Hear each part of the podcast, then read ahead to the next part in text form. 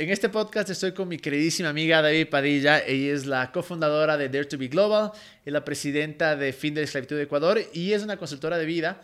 Y en este podcast hablamos sobre la explotación sexual, la compasión y de cómo todos podemos hacer algo en el lugar donde estamos para ser mejores humanos. Algo que me pareció súper chévere es que, claro, desde que nos conocimos, aún cuando nos conocimos en el 2006 creo, pero en el 2011 que nos hicimos súper amigos, eh, fue que siempre nos topábamos en estas situaciones, circunstancias de ayuda a la gente. Entonces me encantaba porque creo que en casi todos los trabajos que he estado, has estado tú ahí, o sea, hemos ayudado juntos, hemos, hemos, nos hemos reído, hemos, hemos, hemos, soñado juntos.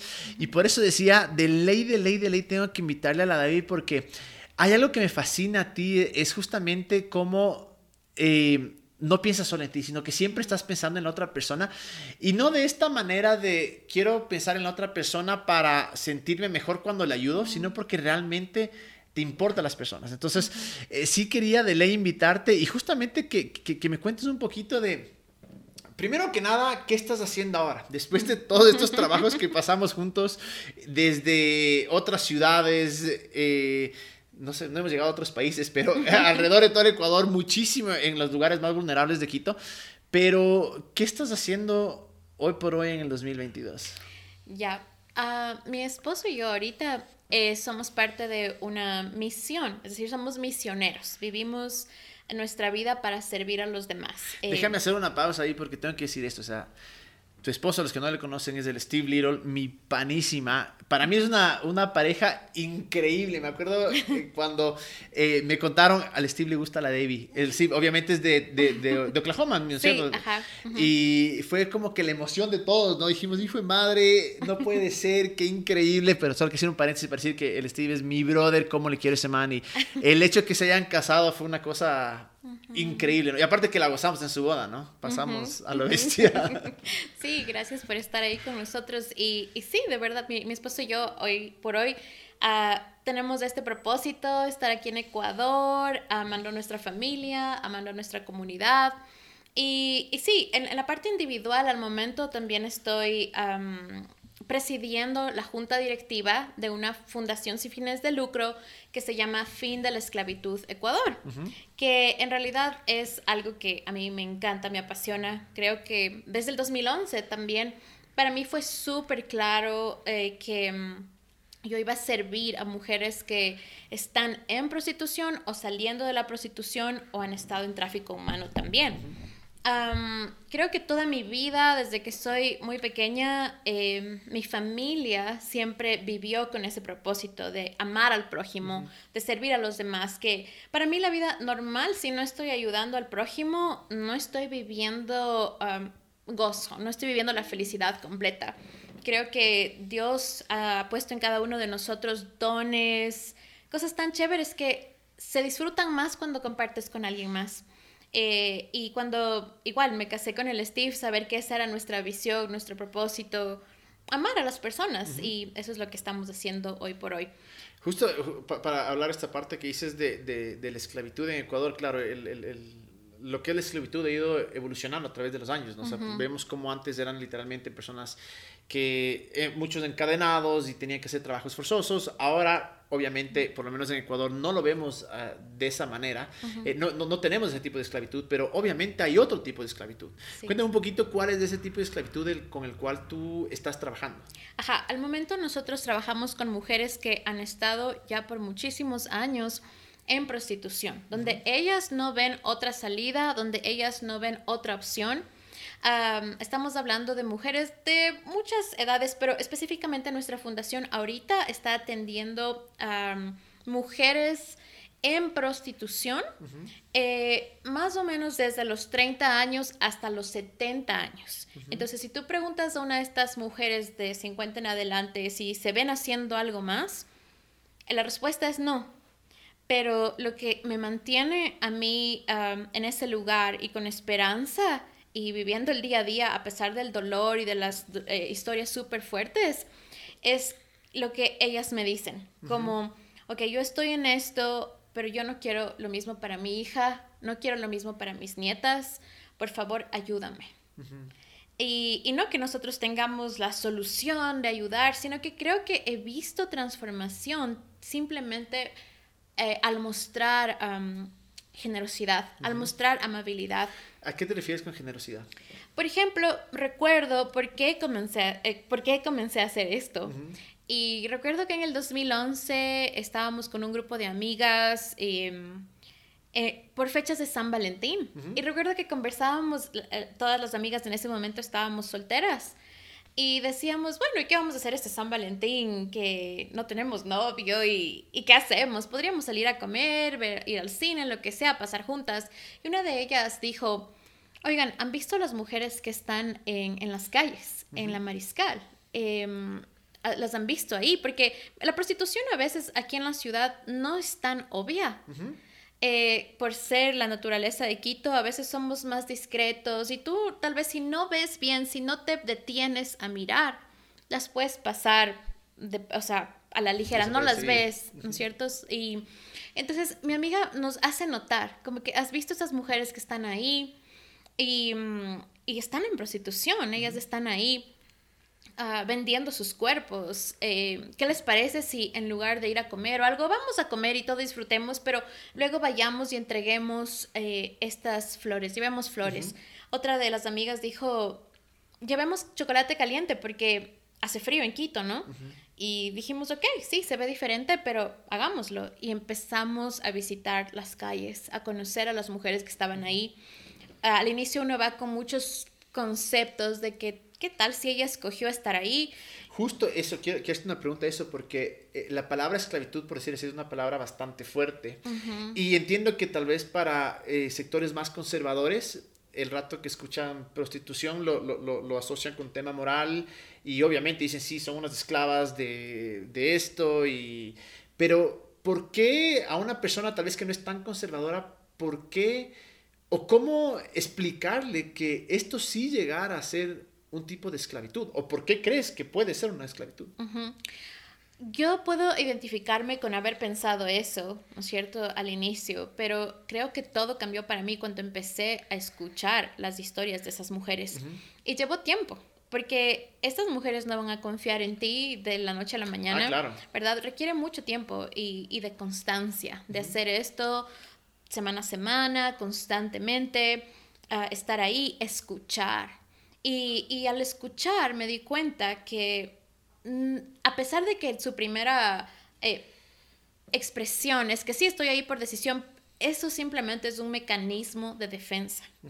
Que hay dolor en sus vidas y casi siempre este dolor, al menos en nuestra realidad, fue causado por la pobreza. Entonces no es, em, no es ajeno a nadie la realidad que en nuestro país hay demasiada pobreza, que hay demasiado desempleo, que es difícil, que la situación es difícil y que eh, para ellas, para poder alimentar a sus hijos, no vieron otra opción.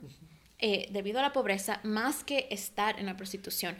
Y también, obviamente, la prostitución involucra un factor de eh, mentiras acerca de la sexualidad, eh, la necesidad, y a la final termina siendo una esclavitud, porque si tú les preguntas a ellas, para ellas salir de eso, unas sí desean salir, no es fácil, no es fácil, se sienten solas en el proceso, sienten que no hay los recursos, sienten que van a morir de hambre. Y claro, yo justo voy a, contar una, eh, una eh, experiencia que tuvimos juntos en el tal vez 2013 cuando hicimos la noche del refugio, que va a ser hermoso, pero y entonces yo sé exactamente o, o, me impactó mucho eso, pero ¿qué le dirías justo antes de ir a esa pregunta? Es, ¿Qué le dirías tú a una persona antes de meternos más profundo, ¿no? Porque ah, puede haber tantos, uno escucha prostitución, inmediatamente uno pone como una pared ahí, ¿no? Pero ¿qué le dirías a una persona que dice, sabes que no tienes por qué ser el salvador de nadie, no tienes por qué rescatar a nadie? Porque en realidad estas chicas pueden hacer con su cuerpo lo que quieren y estas chicas obviamente es un trabajo más. ¿Me entiendes? Tal vez eh, de una manera muy superficial se lo puede ver así, pero también de una manera muy conservadora se lo puede satanizar, por decir así. Entonces, ¿qué le es una persona que dice, ¿sabes qué? O sea, no trates de salvar o de ayudar a estas personas porque es un trabajo que simplemente escogen porque ellas quieren. Yo, en lo personal, no estoy buscando salvar a nadie. Pienso que eso no es el punto. Yo creo que simplemente es el hecho de vivir la compasión y vivir la generosidad. Eh, y saber que porque ellas estén en prostitución y yo no, saber que ellas y yo tenemos un punto en el que sí somos iguales. Somos mujeres, eh, en mi caso, pero también eh, yo creo firmemente que el cuerpo no se vende, que el cuerpo no tiene un valor. Okay, que la sexualidad es un regalo que nosotros tenemos para disfrutarlo y que em, hoy en día se está explotando para producir dinero entonces, no estoy ahí una vez más para salvar a nadie, para rescatar a nadie. Simplemente sé que hay una parte de mí que eh, está doliendo. Yo que cuando veo, cuando las veo a ellas, puedo verme a mí misma y puedo ver que hay dolor. También ellas son madres, yo soy madre. Puedo ver muchas cosas en común. Puedo ver que cuando empecé a hablar con ellas, lo primero que ellas me decían era, sabes, creo que nosotros somos lo peor de, esta sociedad, porque la gente o no nos ve, o nos ignora, o nos insulta, y, de hecho muchas han confiado mucho más y me han contado que esta, em, e, el tema de estar en prostitución ha implicado ser expuestas a abuso físico, a ser maltratadas. Yo no creo que la mujer deba ser maltratada. Eh, y, y si es que estamos pensando que esa fue su decisión, e, ella quiere hacer esto porque es su trabajo, yo diría, escucha un poco más, conoce un poco más la situación, porque creo que nadie em, quiere poner su valor o el valor de su cuerpo en, dinero. Y es lo que tú dices, sí, de cierta manera escogen, pero es justo lo que tú dices, me parece, pero por falta de oportunidades. No hay algo más que puedan hacer, por lo menos en ese momento, que les pueda de cierta manera dar lo suficiente para subsistir, ¿me entiendes? Porque aquí en Ecuador no estamos hablando de, personas que, o tal vez la DAYA, ¿no? 5 mil, 10 mil dólares la noche, no sé, sino mucho es, hemos hablado de esto, es, mucho de, e, e, es, un fee bastante pequeño, por decir así, que en realidad es simplemente para subsistir. Y algo que tú decías es tan cierto porque Tú, tú, dijiste esto, las personas no nos ven, es como que fueran invisibles. Es decir, si una persona está manejando y ve prostitutas o se les burlan o ni fregando caminas cerca de ella, no se te ocurriría hacerte amigos porque dices, ¿a qué va a querer? O esas personas son la escoria. Entonces, qué feo debe ser del lado de ellas, en verdad, saber que, claro, para muchas personas eres una escoria y para otras personas simplemente, como tú dices, eres un objeto para ser utilizado. Yo creo que eso no es vida. Yo creo que eso, en esa situación hay dolor. Y, creo que eh, si nosotros podemos salirnos de nuestra zona de confort y, realmente estar ahí para ellas, eso trae transformación. Porque es, wow, alguien pudo escuchar mi historia. Alguien pudo estar ahí en mi noche más oscura muchas de estas mujeres nos decían en las noches, en la madrugada, cuando ustedes están aquí, me siento segura. Por un momento puedo descansar y por un momento puedo respirar. Porque imagínate el, nivel de peligro al que están expuestas. Entonces es importante saber que la compasión no es que yo estoy ahí para rescatar a nadie una vez más y creo que estoy ahí para, para mirar a esta persona como lo mismo, como para vernos iguales. Creo que estamos en este mundo más em, con un propósito que va más allá de nosotros mismos. Entonces creo que así fuimos creados, creo que fuimos creados para recibir amor y para dar amor y para vivir en comunidad. Y si mi ciudad está con este problema, porque es un problema. Que para muchos no es problema, para muchos ni siquiera saben de esto, ¿no? Porque está medio camuflado, por decir así. Ajá sí, está tapado por intereses y todo, pero, pero es un problema. Es un problema porque si me pongo a pensar más allá de la mujer que estoy viendo ahí en, la calle, esa mujer representa una familia, esa mujer representa niños. Y, y, es importante, como esta mujer me decía ya a su avanzada edad, el, deseo de ella, su dolor más grande, su necesidad más grande es, yo no quiero que mi hija termine aquí. Y eso, eso es tan cierto porque eh, bueno, en el 2000, ¿qué habrá sido? 2014, si no estoy mal. Eh, ¿Te acuerdas? Hicimos The Night of Refuge, la Noche del Refugio, que e, es este evento en el cual en realidad fuimos a conversar con, con, con trabajadoras sexuales y les ofrecimos pagarles por su tiempo. Ellas pensaban que obviamente íbamos a usar sus servicios, pero la realidad era que los íbamos a llevar a un lugar simplemente para conversar con ellas, conocerles y era como que les dábamos unos regalitos, ¿no es cierto? O sea, para decirles realmente eres valiosa. Entonces, primero toda la experiencia fue bastante dura para mí porque ir a estos lugares de noche, porque no están solas y aquí puedes corregir, pero eh, lo, que nosotros vivimos era no estaban solas, siempre había el proxoneta o el pimp por ahí que ya nos veía de reojo, no podían conversar mucho con nosotros porque lo que ellos querían era simplemente ya, cierra el trato. Eh, y fue bastante duro, fue bastante duro. Me acuerdo cuando, eh, después de conocer algunas, eh, algunas chicas, logramos invitarles simplemente para tomarnos una, una cola, una cerveza, y luego invitarles al evento que íbamos a hacer. ¿no? Como tú dices, no, la, la, la, la, razón de esto no era, somos el Salvador, queremos salvarte de tu inmoralidad para nada, era decirles, tal vez en todo el año nadie te ha dicho lo valiosa que eres y queremos hacer algo para que sientas que realmente eres valiosa. Y me acuerdo que los hombres solo jugaban un papel hasta cierto punto, luego eran las mujeres las que guiaban toda la, todo este evento, pero sí me acuerdo escuchar la historia de, de estas personas y era bastante dura. Como te digo, probablemente debe haber personas que dicen, yo escojo esto, me encanta y no quiero salir, pero de mi experiencia, muy limitada obviamente, tampoco puedo generalizar, pero lo que yo viví en esa noche eh, fue que todas me decían algo muy similar. Mm. Salían de la pobreza, eh, todas tenían hijos y decían, es la única manera en la que yo puedo dar una vida digna a mis hijos. Y todas decían, me encantaría salir, pero simplemente no puedo. Y eran chicas de diferentes partes, de, eran de, diferentes ciudades, de diferentes países. Me acuerdo que había una chica, incluso que ella vino, a, era, e, e, era de la costa, vino acá, como mejor estudiante se ganó una beca para venir a estudiar acá.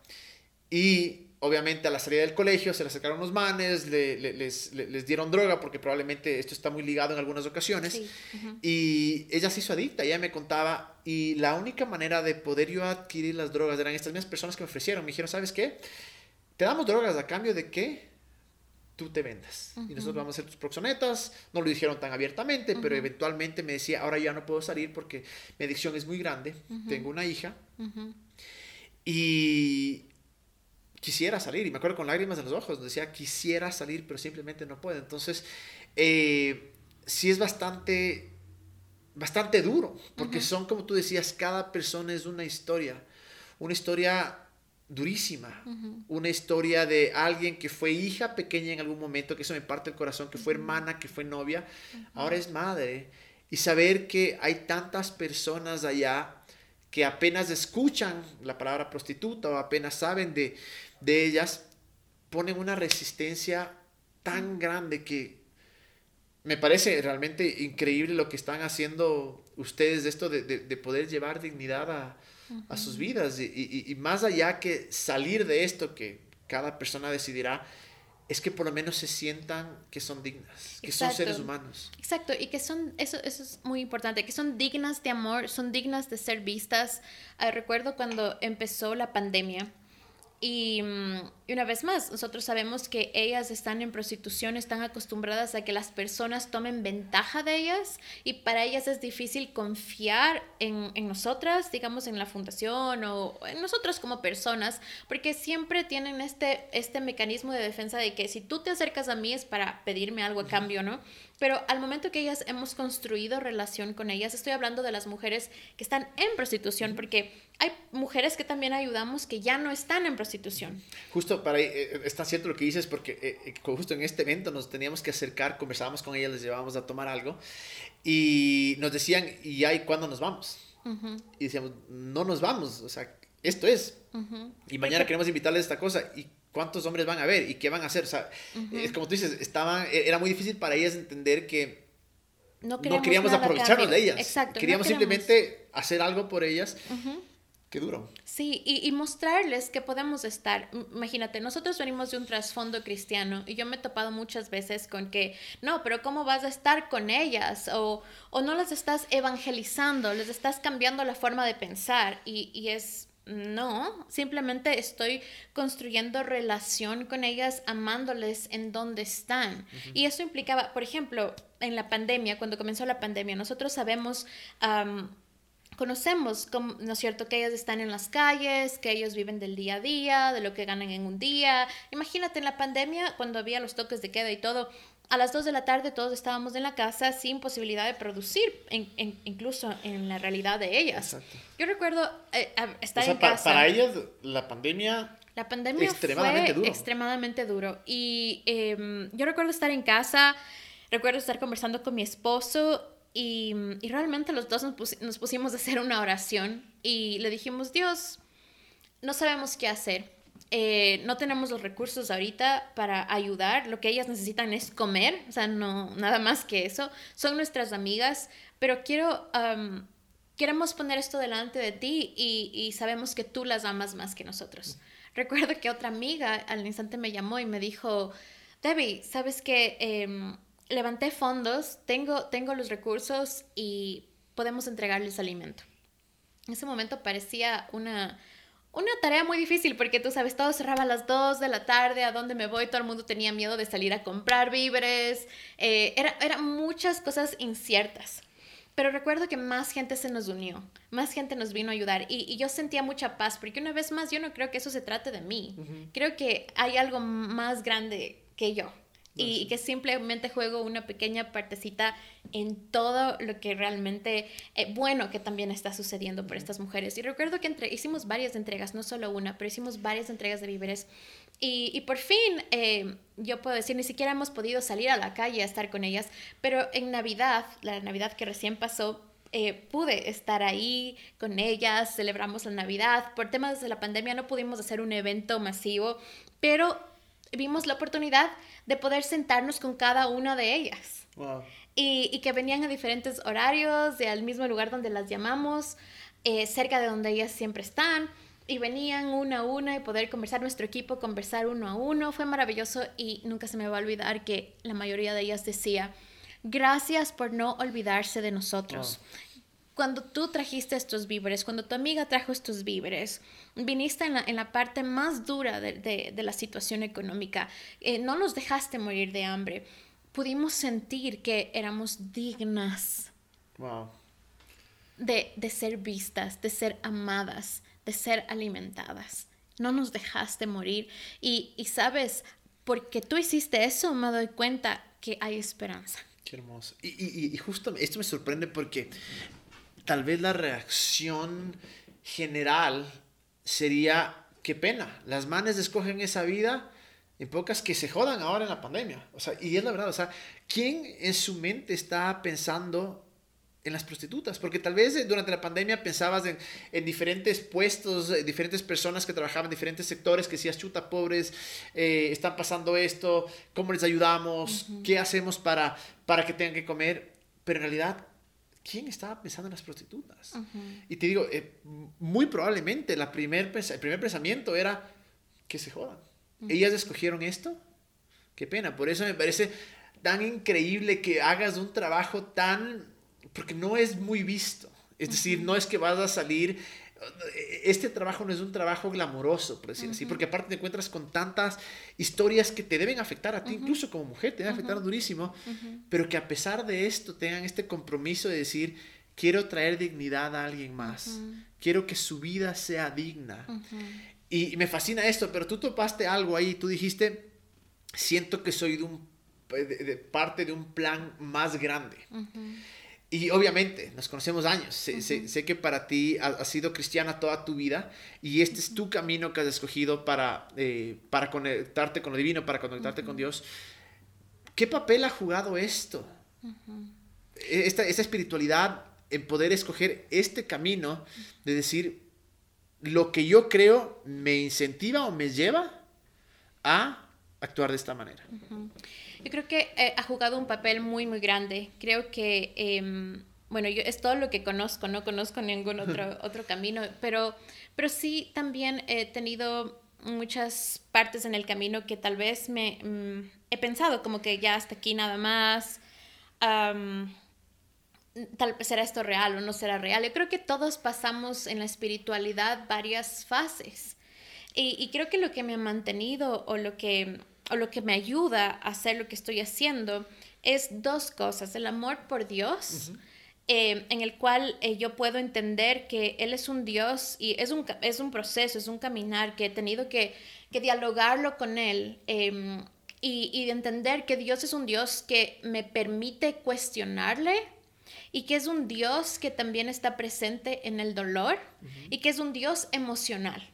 Creo que esas cosas eh, me han ayudado em, a entender que Él es un Dios que está presente en el dolor Cuéntame, expande un poquito eso. ¿Qué, ¿Qué, significa que Dios está presente en el dolor para ti?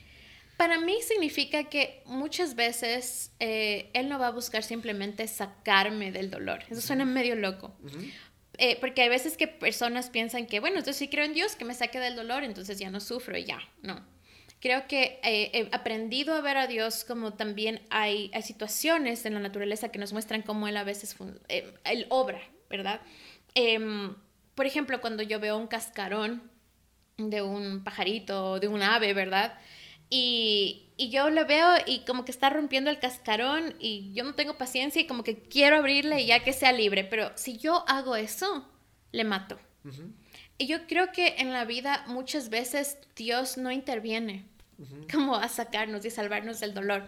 Um, pienso que él, simple, debe, él simplemente está presente y es la única persona que entiende el dolor y que no quiere que yo me salga mm, ya y supera el dolor, sino uh -huh. que él quiere um, en ese momento como verme, estar ahí conmigo y, y, y, creo que esa es la espiritualidad. Pienso que muchas personas desisten porque oh, Dios no me salvó, Dios no me sacó de esto. Yo creo que el dolor es parte de y creo que no se puede experimentar felicidad y gozo verdadero si no hay dolor. Uh -huh. Entonces, por ese lado, trabajar esta relación, esto, esto que va más allá de lo que mi, mis palabras pueden expresar, pero es ese amor, esa, esa relación. Creo que fe eh, se basa en confianza y en relación. Entonces yo puedo confiar en Él porque he visto que Él ha estado en medio de las situaciones dolorosas. Uh -huh. Eh, ahora, eh, también creo que implica el amor a las demás personas. Como, como voy a sacar esto, pero mis, mis abuelos son pastores, mis papás son pastores, uh -huh. soy hija de pastor. ¿Sabes? Ahora yo eres creo pastora, que, baby. yo creo, ¿sabes qué? Yo creo que he visto lo peor de lo peor en las personas. Uh -huh. ¿Me entiendes? Si te contara un montón de cosas que ha sucedido, como que de las cosas que le han sucedido a mi familia. De hecho, mi abuelo es como que el primer pastor evangelista de esta ciudad. Uh -huh. Y hay muchas historias de mucho dolor en medio de como familia que uno puede experimentar. Y, y, recuerdo estar conversando con mi esposo y decirle, ¿sabes por qué he decidido mantenerme como amando a Dios y amando a las personas? Es que yo creo que aún hay esperanza, uh -huh. que, que, este lugar donde tal vez se ha hecho daño a las personas o las personas donde han hecho daño, eh, que es tan imperfecto, tiene la posibilidad y el potencial de redimirse y yo quiero ser parte de eso. Y hay esperanza en que podamos hacer las cosas de una mejor manera. ¿Cómo? Amando a Dios, amando a las personas y, y teniendo compasión. No porque una persona piense diferente a ti. Para mí la compasión es simplemente decir, tú y yo somos iguales. Uh -huh. Y que tú puedes pensar lo que tú desees pensar y yo también, pero hay posibilidad de poder entender en algún punto hallar un punto en común y creo que ese punto en común a veces son las cosas dolorosas que podemos experimentar. Entonces, para mí la compasión eh, es, es, eso, no, no estoy aquí para arreglar arreglarte. Yo no puedo decir yo tengo compasión por Camilo porque la voy a arreglar. Yo creo que no tienes nada que yo necesite arreglar. Uh -huh. Yo creo que todos somos seres humanos que podemos ayudarnos el uno al otro a hallar, tomar herramientas, caminar el uno con el otro para ser la mejor versión de nosotros mismos. Uh -huh. Tú no tienes que ser como yo quiero que tú seas. Uh. Tú tienes la libertad de ser quien tú eres. Y, y, creo que eso se logra cuando yo estoy teniendo la libertad de ser yo misma y uh. poder amarme a mí misma primero y tener gracia por mí misma para poder darte a ti lo mismo. Me encanta eso. Y, y, la razón por la cual sé que, aparte que te conozco por tantos años, sé que eres de esas personas que realmente vives lo que crees, es porque, claro, en un punto de tu vida tenías una carrera bastante exitosa, de muchos años, y dijiste, gracias, fue lindo, pero ahora me voy a enfocar en uh -huh. ayudar a las personas. Dejaste tu trabajo para uh -huh. dedicarte por completo a esto, eh, que de seguro es duro de seguro es, me imagino cuántas veces de haber dicho, chuta de gana, dejé el trabajo. Eh, pero, ¿cuál es el sueño que tienes para esto? Según un mundo ideal, ¿qué quisieras ver como resultado? ¿Cuál es la esperanza que tú tienes con lo que tú estás haciendo el día a día? Yo quiero ser parte del proceso de las personas, de su caminar en el cual eh, las personas aprenden a, experimentar sanidad en sus vidas para poder otorgarle sanidad a alguien más. Entonces creo que ese, ese, es mi sueño, es mi sueño poder seguir caminando con las personas, acompañando a las personas, ayudarles a alcanzar su potencial. Eh, como tú dijiste, sí, yo tenía un trabajo súper cómodo, súper bien, eh, estábamos todo, todo ok en la parte financiera y, y, en la parte, digamos, yo también creo que he, trabajado mucho en mi, en mi interior para entender que mi identidad no se basa en mis logros, sino que eh, va más allá de eso, que el valor que yo tengo en mi vida eh, me lo dio Dios y no, no mis éxitos. Entonces sí, yo, yo creo que esa es mi, mi, mi, esperanza, mi sueño, es que las, las personas son hermosas. creo que todos somos eh, parte el uno del otro, creo que todos estamos conectados. Y, y, eso es lo que a mí me, me mueve, me incentiva, que, que, nos necesitamos del uno al otro. y, y, que eso se logra si es que tú puedes ver a la persona, puedes conocer a la persona. Entonces a mí me encanta caminar, acompañar los procesos, ayudar a las personas. Como tú dices, no necesito que sea a multitudes, simplemente con amar al que está frente a mí en, mi ciudad me pasó a mí así. Yo me fijé en estas mujeres, el que está adelante de mí, el que está frente a mí, puedo hacer la diferencia. también hoy en día ah, paso la mayor parte de mis días con mis guaguas, con mis bebés, tengo dos ahora. Y, y, hay veces que sí, tengo que agradecer y agradecer a Dios, agradecer que estamos vivos y que voy a amar bien al que está frente a mí. Y a veces eso significa solo mis hijos y está bien. no, que sea, no que sea difícil, pero puedo decir que ser mamá es una de las cosas más difíciles que he hecho en mi vida. Es decir, es difícil mantener una familia estable y al mismo tiempo involucrarte con personas que tal vez su vida no ha sido tan estable.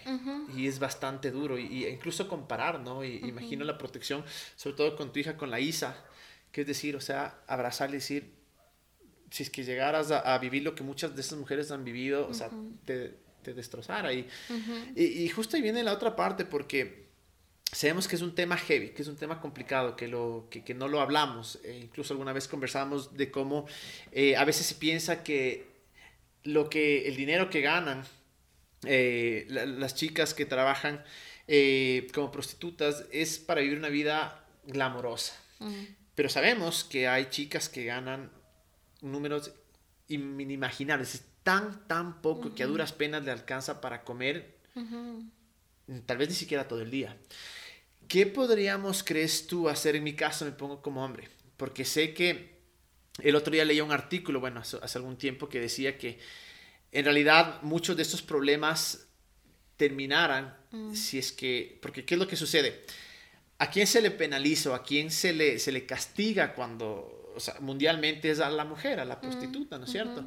Pero decía que en realidad estos terminaran si es que sería al hombre al que se le castiga, porque entre, eh, o sea, va a sonar bien feo esta palabra y la hemos hablado, pero si es que los hombres dejaran de consumir, no habría, y, y, y, de demandar, tal vez no habría esta oferta, ¿me entiendes? Entonces, como hombres, ¿cuáles crees tú que serían unos... Eh, pasos o, algo práctico de decir, primero, más allá que en, enterarte, ¿no? Porque una vez más, como no conocemos la realidad de otras personas, es, ah, es una realidad ajena, no me importa. Pero, ¿cuáles son aquellos pasos o cosas que podemos hacer como hombres? Antes de dar los pasos prácticos, creo que debemos enfatizar también por qué, por qué lo que tú acabaste de decir creo que uno de los factores de llegar a esta realidad es eh, la pornografía. La pornografía eh, está más que comprobado científicamente que está siendo el educador de la sexualidad más grande al que tienen acceso los niños. Entonces, sí, eh, mientras vemos las estadísticas, estamos viendo que los hombres y mujeres también están accediendo a la pornografía a la edad de los 13 años, ya los hombres y los niños han encontrado pornografía por accidente. ah, y algunos de ellos tenían siete años solamente. Entonces, si este es el educador sexual y, de la sexualidad, digamos, eh, vivimos tal vez aún en un contexto en que los padres aún tienen miedo de hablar de la sexualidad con sus hijos o no saben cómo, no saben cuándo. Entonces, estos niños están encontrando pornografía. Eso está formando la manera en cómo ellos están viendo la vida, cómo están viendo a las mujeres, cómo están viendo la sexualidad.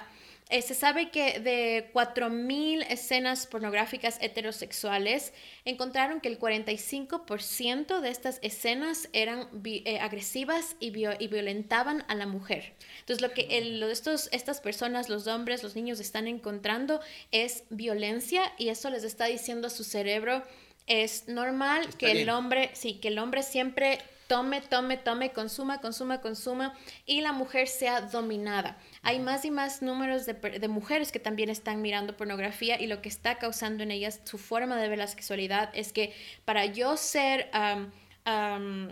digamos, para yo obtener lo que satisfacer al hombre, tengo que estar bien con ser agredida y tengo que estar bien con ser dominada. Creo que esa es una de las cosas mm, que tenemos que tener conciencia de lo que nos está pasando, de lo que está pasando en la sociedad y en el mundo.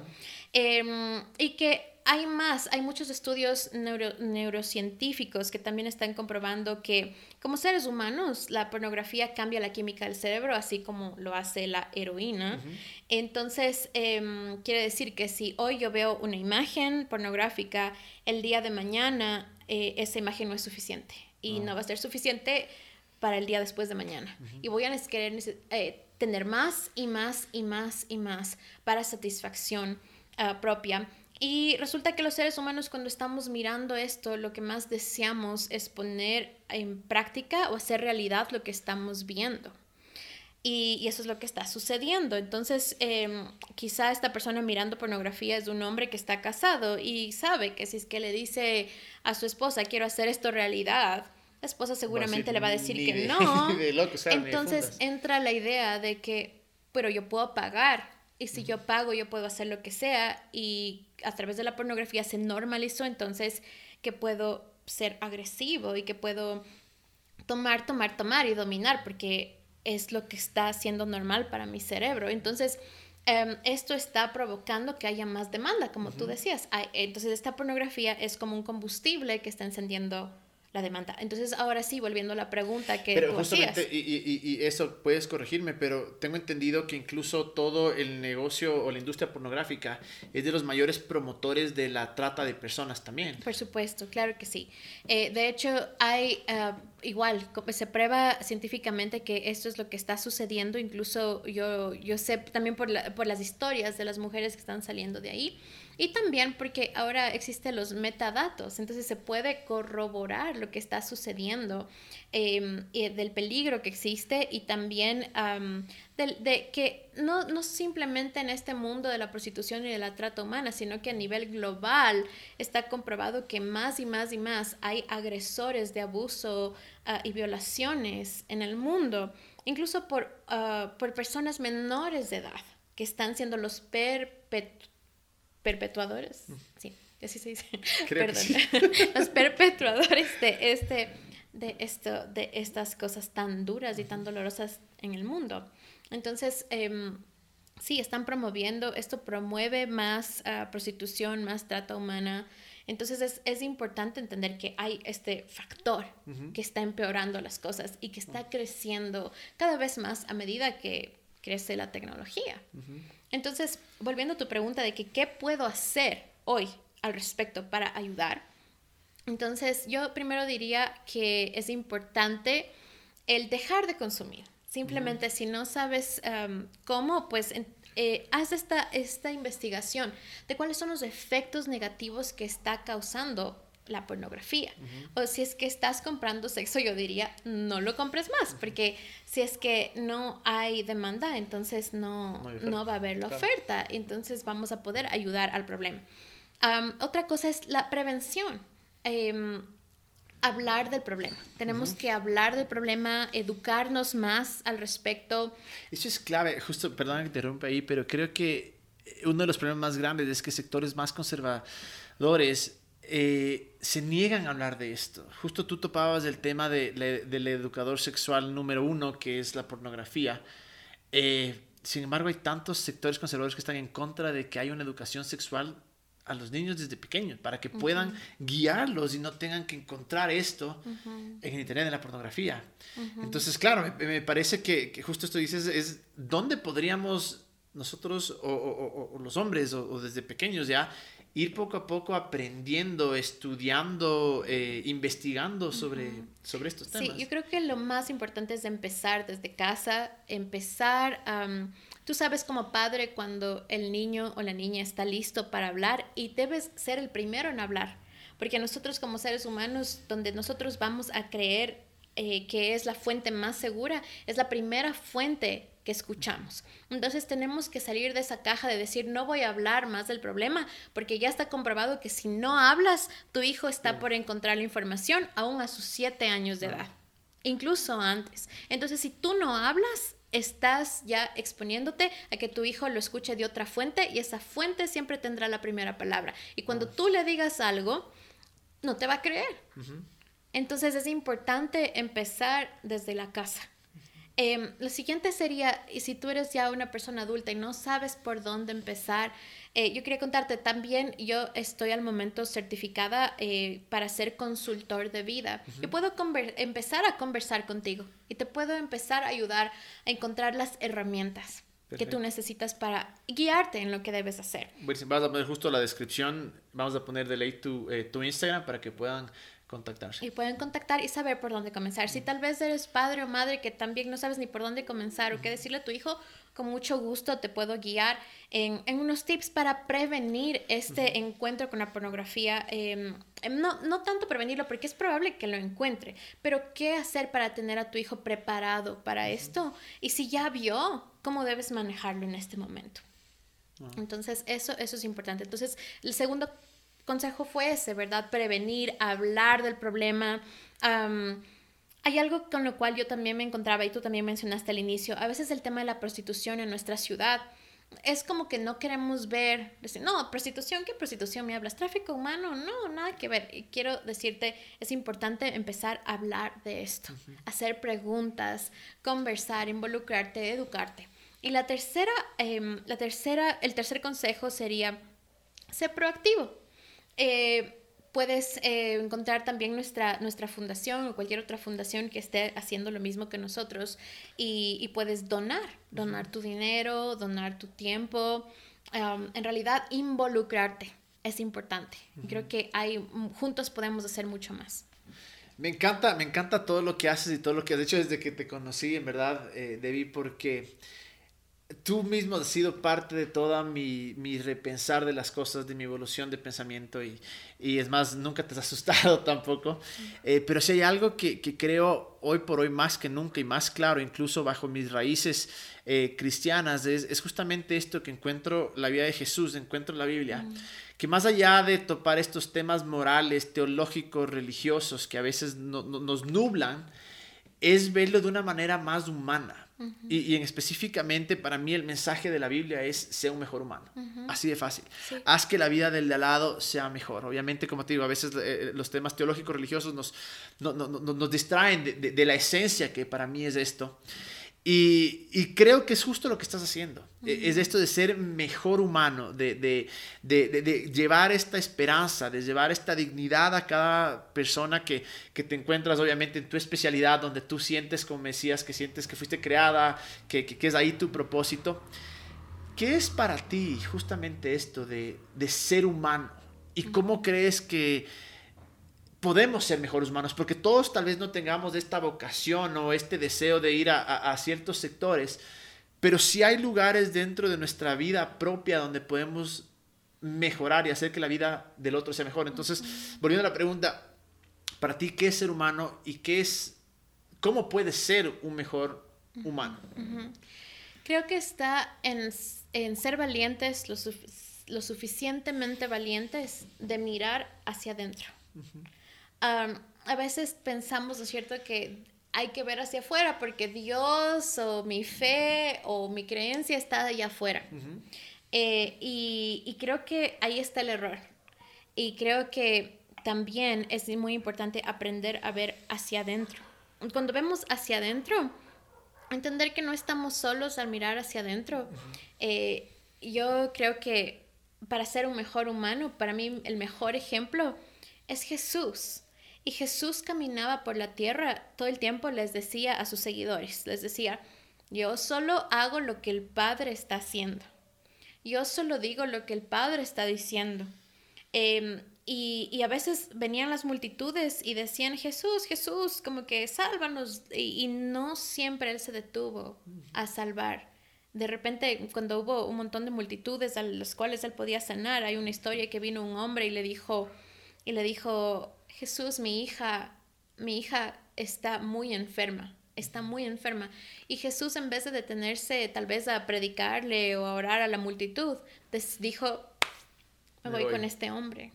Y, creo que eso nos hace mejores seres humanos, vivir más conscientes de esa voz dentro de nosotros, que está dentro de nosotros, o sea, mirar al interior para poder escuchar. Em, esa voz dentro de ti, lo bueno dentro de ti. Creo que sí, los como seres humanos tenemos cosas dentro de nosotros que son como nuestra sombra, pero sí hay muchas cosas buenas, buenas, buenas dentro de cada uno de nosotros. La mejor versión de nosotros mismos está dentro. Y si podemos aprender a ir hacia adentro, no solos, eh, podemos hacerlo con Dios, podemos ir hacia adentro, vamos a descubrir que hemos sido ya buenos seres humanos. Me encanta eso porque e, es, algo que yo desde hace algún tiempo me he enfocado mucho y me he obsesionado en eso, ser mejores humanos. Eh, pero sobre todo esto que tú decías, del saber que hay divinidad dentro de cada persona y de ahí sale esa bondad y que si vamos a lo profundo de nuestro corazón, somos buenos. Es decir, las circunstancias, nuestras decisiones tal vez han opacado eso, pero creo que todo ser humano tiene esa parte y, algo que me fascina eh, de ti, del estivo que por cierto, el Steve estuvo con nosotros ayudándonos en One por, desde el comienzo, desde que nos convertimos en One y es un pana muy querido. Pero si algo que me encanta de ustedes es que no solo tienen una fe para convertir a las personas o una fe para eh, jactarse de lo espirituales que son, sino es una fe que en realidad les ha llevado actuar. Y creo que si todos usáramos cualquiera que sea nuestra perspectiva y, usáramos esa divinidad o esa, eh, esas creencias, esa fe para lo mismo, tendríamos un mundo espectacular. Eh, así es que me encanta, me encanta escuchar esto, me encanta escuchar todo lo que hacen. Y quiero terminar con una última pregunta que todas las personas que vienen acá en el podcast les hago. Es una pregunta un poco difícil porque no es tan fácil en tan poco tiempo describir esto, pero ¿qué es para ti Dios? Dios para mí es todo. Yo creo que Él es todo, todo, ah, todo lo bueno que hay en mí y como todo lo bueno que hay en el mundo. No puede describirse en, en un solo concepto, no puede ser dicho en, mis palabras, pero creo que es, ah, es todo, es, es, todo lo que está en nosotros y fuera de nosotros. Em, creo que Él es un padre, creo que Él es un amigo, y creo que él también tiene esta imagen de una buena madre. Hermoso. Me encanta esa imagen de Dios como madre, me parece espectacular. Qué hermoso, hey, muchísimas gracias, en verdad. Eh, eh, eh, en verdad, mi, mi, deseo es que nuestros caminos se sigan juntando como se han hecho hasta ahora para seguir en este camino de, traer dignidad, de ser mejores humanos. Así es que, en verdad, muchísimas, muchísimas gracias. Y bueno, que sea, aún cuando es la primera, que no sea la última, creo que tenemos muchas cosas más por conversar. Pero gracias, gracias por estar con nosotros el día de hoy. Gracias a ustedes. Un gusto estar aquí también.